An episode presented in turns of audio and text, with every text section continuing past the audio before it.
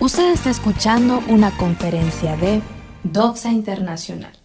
Recuerda que la fe viene como resultado de oír el mensaje, y el mensaje que se oye es la palabra de Dios.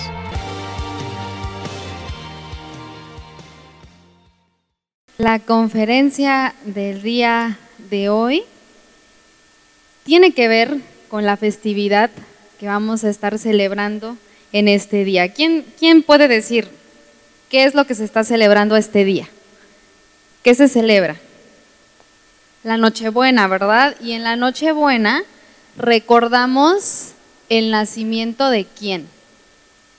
De Jesús. Vamos a voltear a ver a nuestro vecino y decirle, Hoy recordamos el nacimiento de Jesús.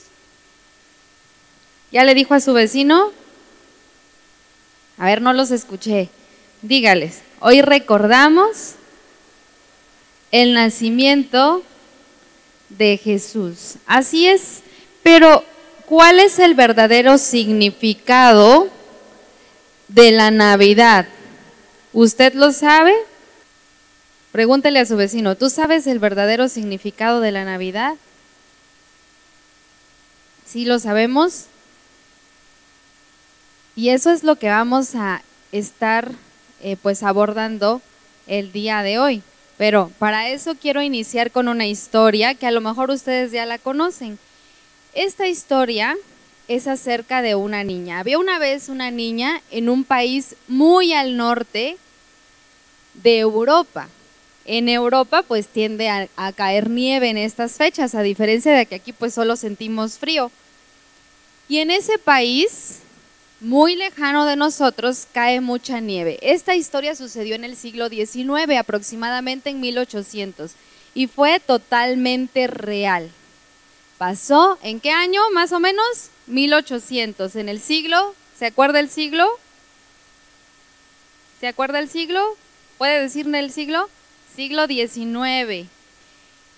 Era una noche totalmente fría, pero era una noche como hoy. Fue un día como hoy en el siglo XIX, donde hacía muchísimo frío y también nevaba.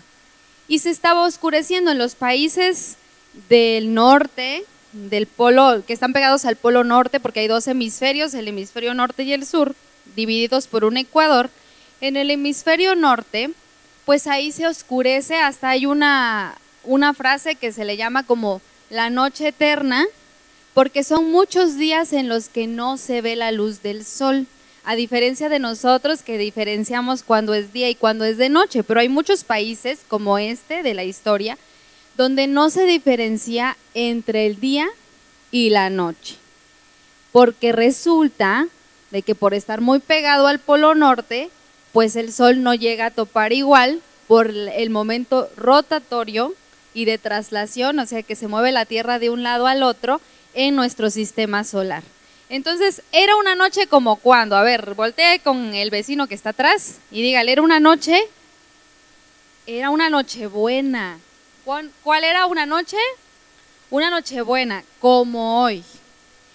Y esta niña estaba caminando en la oscuridad totalmente descalza y con la cabeza descubierta. Muchos de nosotros ahorita estamos aquí con un saquito, tenemos, eh, pues hay quienes traen bufanda, botas para el frío, ¿verdad? O un gorro. Pero esta niña, que era sumamente pobre, estaba en la calle sin zapatos y con la cabeza descubierta. En la mañana cuando ella salía, ella llevaba los zapatos de su madre. Y ahora, ¿qué hacía en la calle una niña en el tiempo en el que ya se estaba poniendo todo oscuro, una noche buena. Esta historia se llama La Cerillera. ¿Y ella qué creen que vendía? Cerillos. En, el siglo XIX era un poco difícil conseguirlos. Nosotros ahorita vamos y hasta hay encendedores. Y ella estaba vendiendo cerillos desde la mañana, pero no había conseguido vender nada. En una de esas situaciones que ella llevaba los cerillos para vender, resulta que cruzó la calle y al cruzar un auto, bueno, de esos tiempos, que eran en realidad carruajes, la iba a atropellar porque ella iba sin comer. Pues ustedes saben, si estamos sin comer no hilamos bien nuestra mente, ¿verdad? Entonces no se dio cuenta que la iban a atropellar y salió volando un zapato y el otro se quedó sin zapatos. Resulta que sus piecitos estaban morados y muy fríos. Y tenía un mandil. En su mandil llevaba cerillos y otro paquete de cerillos también en la mano. Nadie le había comprado nada, no había ganado ni un peso. Ella pensó, ustedes han de decir, a lo mejor pues si hubiera regresado a su casa. Pero resulta que en su casa ella sufría mucho maltrato. Si ella regresaba a su casa, ¿qué creen que le iba a pasar? La iban a maltratar, le iban a pegar, le iba a ir peor que el frío. Tenía muchísima hambre, pero no le quedaba de otra, más que seguir vendiendo sus cerillos y decidió refugiarse porque comenzó a haber una tormenta de nieve.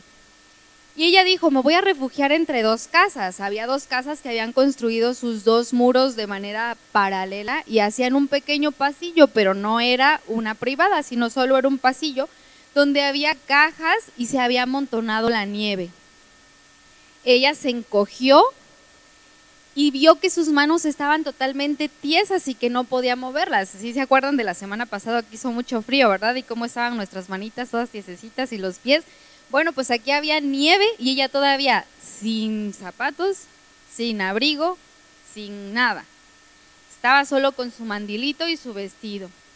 Así que ella decidió encogerse y pensó que un fósforo la calentaría. Así es que talló un fósforo en la pared de la que estaba ella recostada y se prendió el fósforo.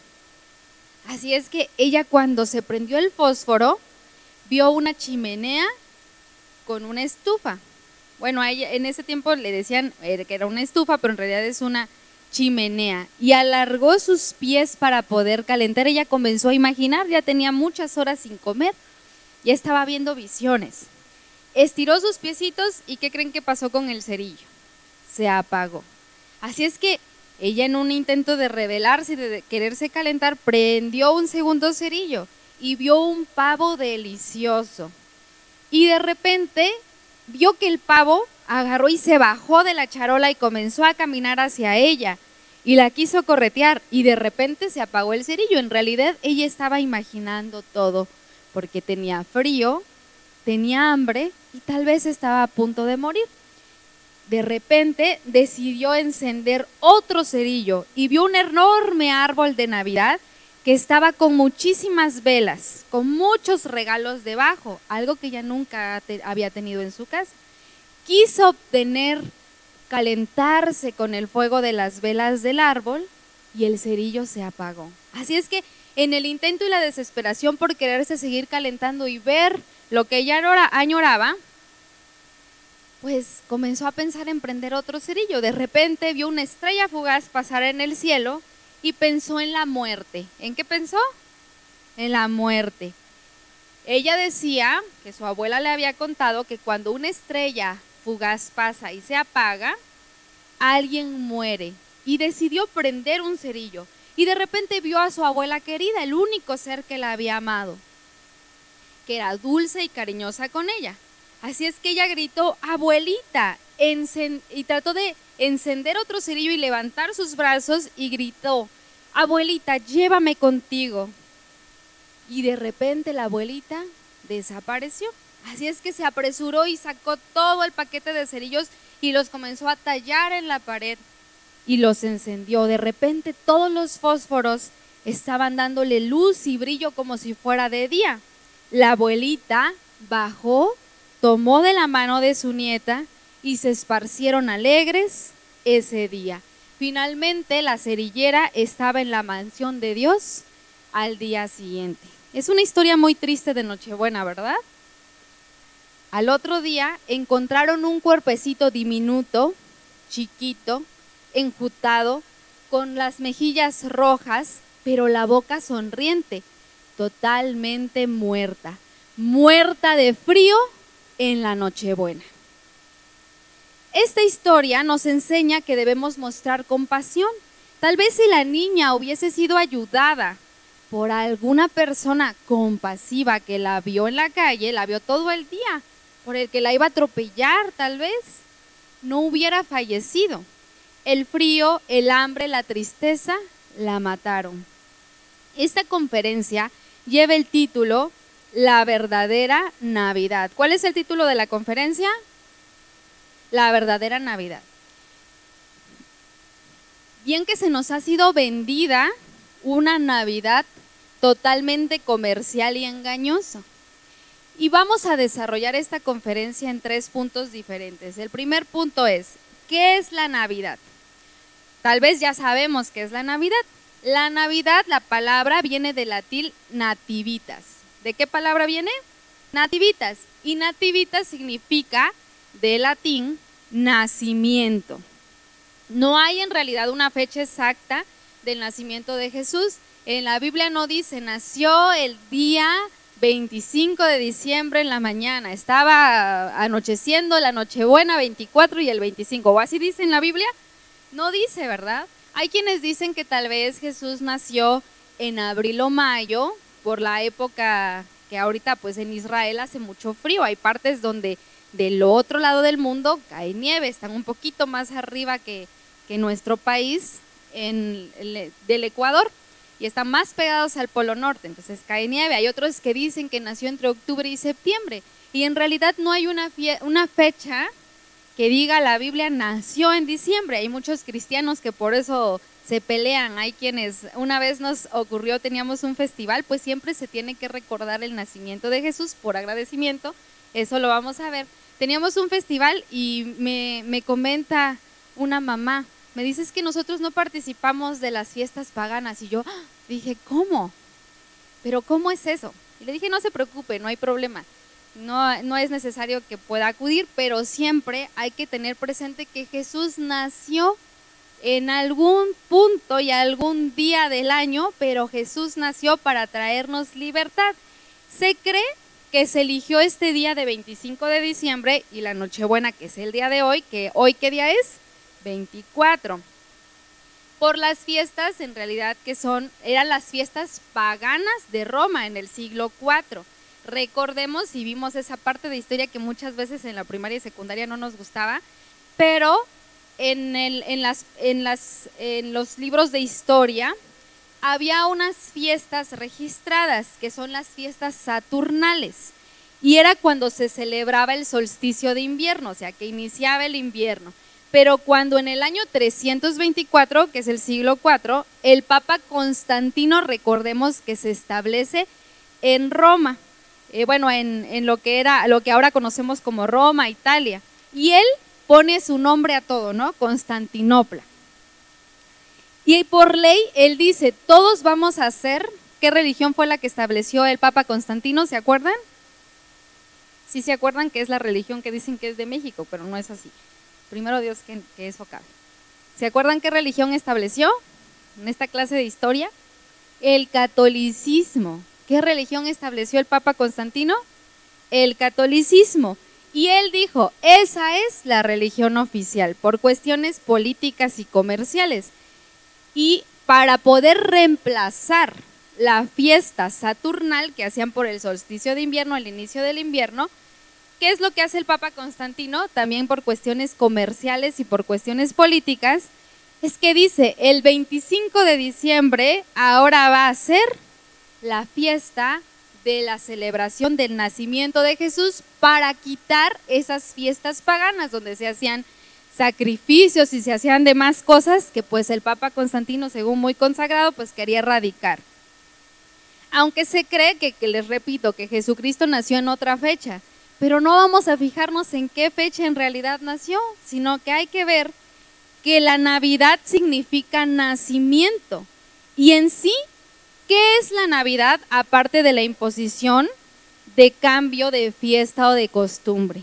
¿Sabemos en realidad qué es la Navidad? Para eso yo les voy a pedir que vayamos a la Biblia en el libro de San Juan, capítulo 3, versículos 16 y 17. Ya apareció. Ok, vamos a darle lectura. Porque de tal manera amó Dios al mundo que ha dado a su Hijo unigénito, para que todo aquel que en él cree no se pierda, mas tenga vida eterna. 17. Porque no envió Dios a su Hijo al mundo para condenar al mundo, sino para que el mundo sea salvo por él. El verdadero significado de la Navidad está aquí, en San Juan 3, 16 y 17. Y es una celebración de un verdadero acto de amor. La verdad del nacimiento de Jesús es que Dios envió a su Hijo unigénito porque nos ama. ¿Cuántos de ustedes tienen hijos? ¿Ustedes mandarían a su hijo un lugar al que saben que está lleno de maldad, al que no conocen, que está todo lleno de oscuridad? ¿Qué es lo que ustedes concluirían que le iba a pasar a su hijo, más si es un hijo pequeño? ¿Qué es lo que podría haber, lo que, lo que puede suceder? Que ese niño pues no, no continúe en un camino correcto. Hay muchas cuestiones que tal vez podrían imaginar como padres. Dios es padre y Él, aún con todas esas cuestiones y adversidades, Él decidió por ti y por mí mandar a Jesucristo a que naciera en esta tierra, con todas las situaciones que el mismo Dios conocía, porque era necesario que nosotros obtuviéramos un Salvador. Antes del nacimiento de Jesús, si el ser humano pecaba, ¿qué es lo que dice la Biblia? La paga del pecado es la muerte. ¿Qué es lo que ocurría si tú pecabas? Había de dos. Una, morías. Y la otra es que tenías que ir por un cordero que era santo, era puro y sin mancha. Tú tenías que poner tu mano sobre la cabeza de ese corderito. Tenías que confesar tus pecados y hacer un sacrificio, pero esos sacrificios solo lo hacía quién? ¿Qué persona? El sacerdote, no un simple mortal. En cambio ahora, todos tenemos acceso a poder ser salvos en antes de que Jesucristo viniera a la tierra y se cumpliera esta promesa de Dios, esta bendición de Dios, ¿qué es lo que ocurría cuando alguien quería entrar a la presencia de Dios? Si ya hemos leído el Antiguo Testamento, vemos que hay un tabernáculo, el lugar santo, el lugar santísimo. Solo podía entrar alguien. ¿Quién era el que solo podía entrar a ese lugar santísimo? El sacerdote. Pero si estaba en pecado, tenía un pequeño pecadito, a lo mejor tú en la mañana te enojaste y si fueras sacerdote, no, pues ya te sacarían jalando tus cascabeles y jalándote de la pierna, porque ya pecaste. Y así era simplemente la, la paga del pecado, era la muerte. Pero con Jesús viene la dádiva de la vida eterna. Y fue un sacrificio que Dios hizo que fue necesario y el verdadero significado de la Navidad es el amor que Dios nos tiene. Y para eso vamos a ir a la primera eh, epístola de San Juan, capítulo 4, versículo 8. ¿Ya lo tenemos? Sí, y dice, el que no ama no ha conocido a Dios, porque Dios es amor. Así es que el verdadero significado de la Navidad es el amor de nuestro Dios que nos tuvo a nosotros. Como creyentes celebramos la Navidad cada cuánto tiempo? Cada año. Hay familias que a lo mejor le dan más importancia a la Navidad, a, celebrar la Nochebuena. A lo mejor muchos de los hermanos ahorita no vinieron porque están cocinando el pavo.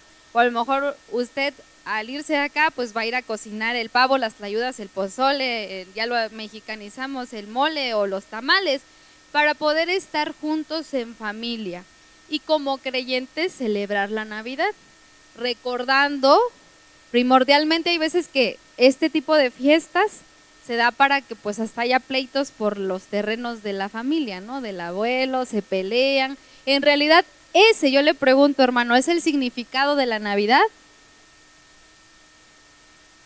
No es el significado de la Navidad. El significado de la Navidad para usted y para mí debe de ser el mostrar la gratitud a Dios. Si usted se reúne hoy en la tarde, en la noche, con su familia, no sea solo por comer o por convivir, sino sea por mostrar la gratitud a Dios de que Él envió a quién? A su Hijo unigénito. Y hay que tomar un tiempo también en la noche, en la cena, para poder adorar a Dios. Tal vez por eso cantamos villancicos la semana pasada, lo celebramos todos juntos, como había comida estaba lleno.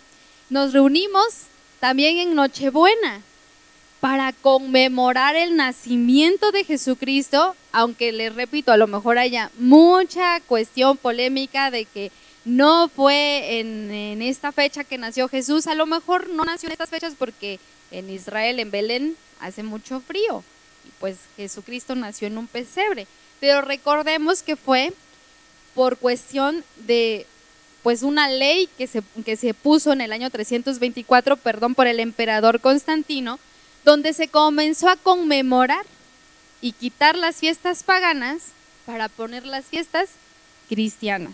Y en este caso es celebrar el nacimiento de Jesús. También en estas fechas, sobre todo el día de hoy, debe ser un tiempo de acordarnos de ayudar a otros durante lo que resta e inicia del año, porque muchas veces se organizan en brigadas en estas fechas para ir a repartir comida fuera de los hospitales y es una fecha muy bonita porque podemos mostrar el amor y la compasión hacia nuestro prójimo. Sin embargo, eso debe de ser únicamente en esta fecha o todo el año. Todo el año. Mostrar la compasión y muchas veces es más fácil mostrar la compasión por el vecino que tenemos al lado y que no conocemos. Y no mostramos compasión ni por nosotros mismos ni por nuestra familia más cercana. Hay veces que al papá, a la mamá, a la esposa o al esposo o a los hijos, los tratamos feo. Pero ¿qué tal? Como dice esa frase, candil de la calle, ¿sí se la saben? Oscuridad de su casa. En casa tratamos a toda nuestra familia pues con talante, con la punta del pie, pero afuera llevo mi mensaje de amor y de compasión. Primero, en donde tenemos que mostrar el amor y la compasión y comencemos a practicar el día de hoy. ¿Con quiénes creen que debemos demostrar amor y compasión? Con los que nos rodean, con nuestros hijos, con nuestro esposo o esposa, con nuestros padres.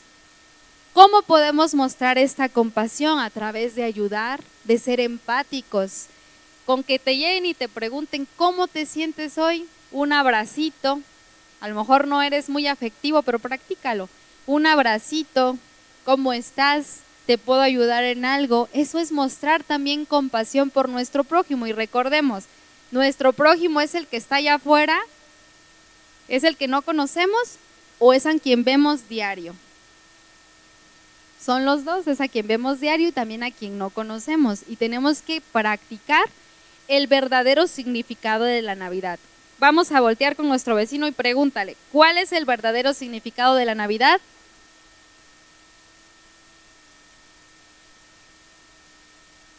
El verdadero significado de la Navidad es el amor. Dios proveyó un camino, el único camino, y eso nos va a llevar a nuestra misión como cristianos, justo en recordarlo en estas fechas. En Romanos 5.8 vamos a ver cómo podemos mostrar su amor. Podemos buscar Romanos 5.8.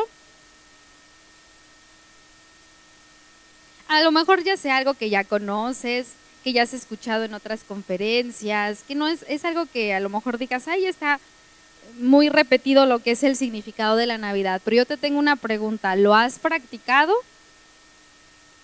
Vamos a ver Romanos 5.8. Dice, mas Dios muestra su amor para con nosotros, en que siendo aún pecadores, Cristo murió por nosotros. Y eso nos lleva al punto 3. ¿Cómo mostramos ese amor de Dios? Y para eso yo les voy a pedir que vayamos a Mateo 28, 18 al 20. Así es como podemos mostrar el amor de Dios. A lo mejor tú ya lleves muchos, muchos años como cristiano, tal vez más años que yo, o más años que las personas que vinieron y sirvieron arriba, leyeron, muchísimos años más. Pero hay una encomienda que Dios nos dice que la tenemos que hacer toda nuestra vida de cristianos. Vamos a leer Mateo 28, 18 al 20, sea que llevemos un mes de haber aceptado a Cristo, dos años, 10, 15, 20 años, 50 años, o como nuestro pastor que ya va a cumplir 40 años de ministerio en marzo. Así es que vamos a dar lectura a lo que dice Mateo 28, dice 18 al 20. Y Jesús se acercó y les habló diciendo, ¿podemos leer las palabras de Jesús? Toda potestad me es dada en el cielo y en la tierra. Por tanto, id y haced discípulos a todas las naciones, bautizándolos en el nombre del Padre y del Hijo y del Espíritu Santo, enseñándoles que guarden todas las cosas que os he mandado. Y he aquí, yo estoy con vosotros todos los días hasta el fin del mundo. Amén. Así mostramos ese amor y agradecimiento en todo el año, pero en específico recordando en esta fecha de la Navidad, compartiendo el Evangelio. Y esta tarde noche, date el tiempo para compartirlo con tu familia.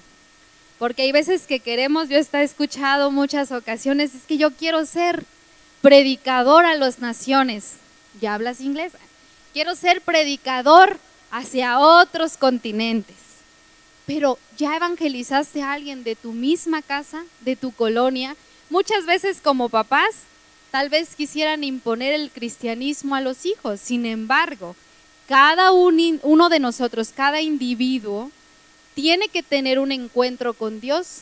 Pero ¿de quién es el trabajo para sembrar esa semillita? No es de los maestros de la escuela dominical, no es de los abuelos únicamente. ¿De quién es el trabajo? Pregúntale a tu vecino, ¿de quién es el trabajo de sembrar el Evangelio en tus hijos? De nosotros mismos. Y así es mostrar el amor y agradecimiento en estas fechas, compartiéndolo, amando a nuestro prójimo.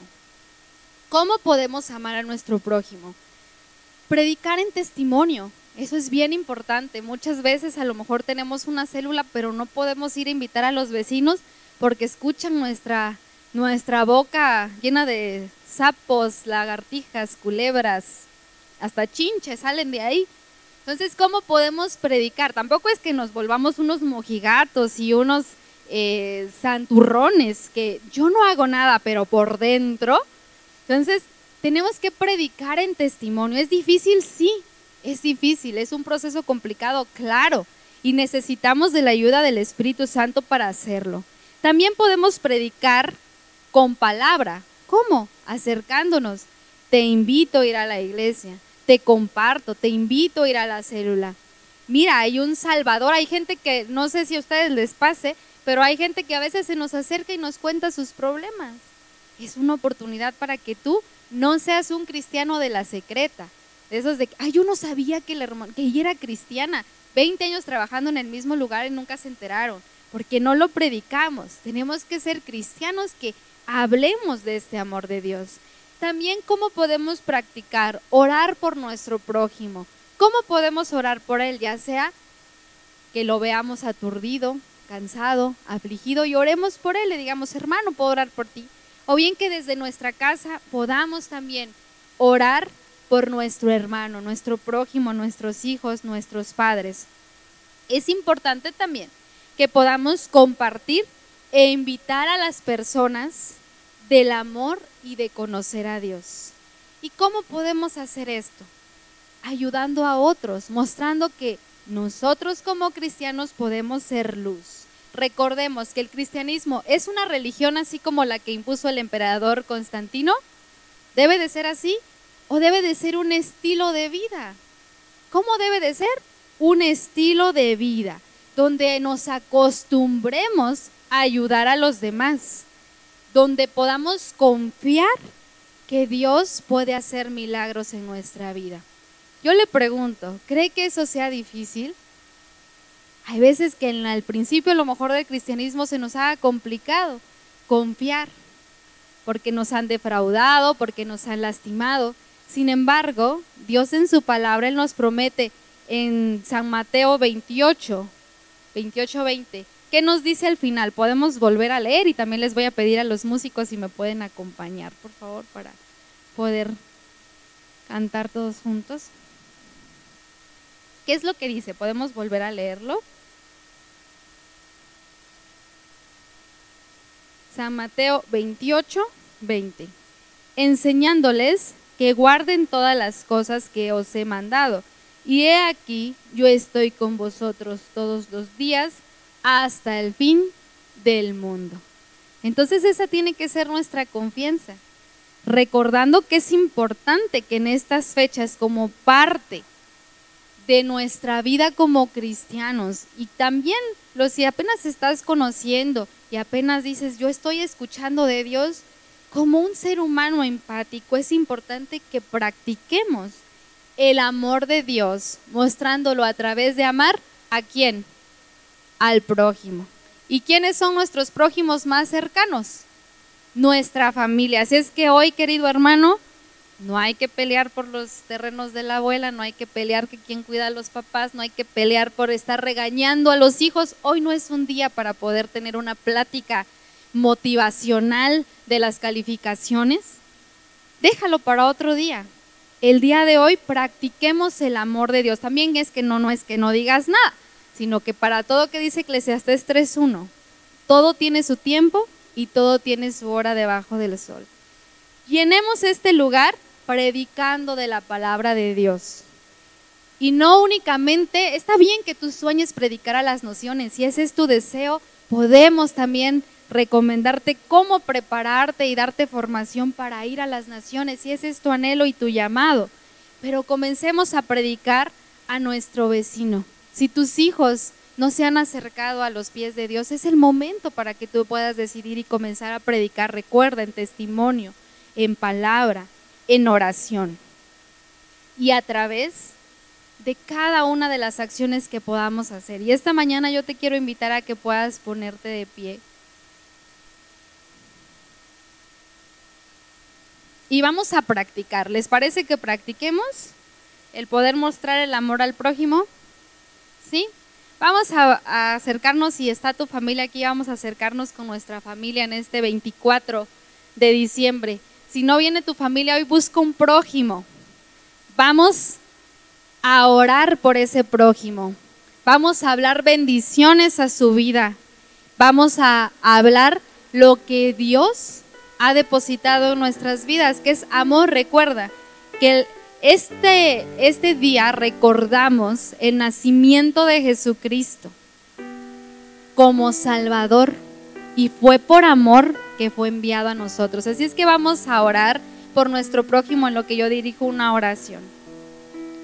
Querido Dios y Padre Celestial, te damos gracias por haber enviado a tu Hijo unigénito en medio de nosotros. Sabemos que Jesucristo vino a salvarnos y a redimirnos, a poder hacer una obra milagrosa, que la obra más grande y milagrosa ha sido la salvación que nosotros reconocemos que nosotros somos pecadores, pero que al aceptar a Cristo Jesús, Él limpia nuestros pecados y nos renueva. Así es que te agradecemos en este día de Nochebuena, en este 24 de diciembre, por haber enviado a tu Hijo, por haberlo enviado a poder salvarnos y librarnos y a mostrarnos el amor. Y te pedimos, Dios, que tú puedas depositar de tu amor de tu misericordia, de tu compasión en cada familia aquí representada.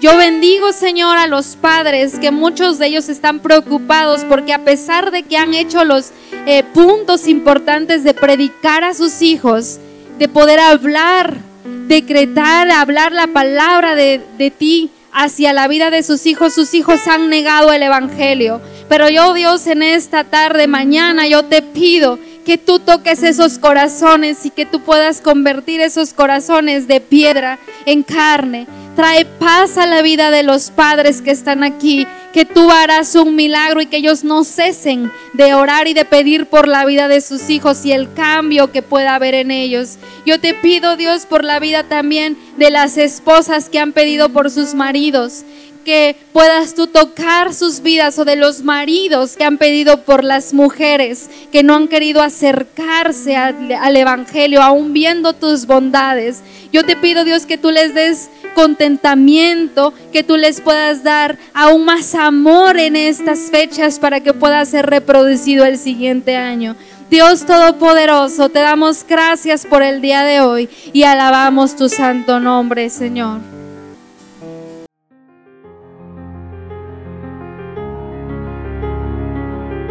Gracias por acompañarnos en otra conferencia de nuestra congregación, Doxa Internacional Casas Paternas. Síguenos en Facebook como Doxa Internacional Red. Hasta la próxima. Que la gracia de nuestro Señor Jesucristo sea con todos vosotros.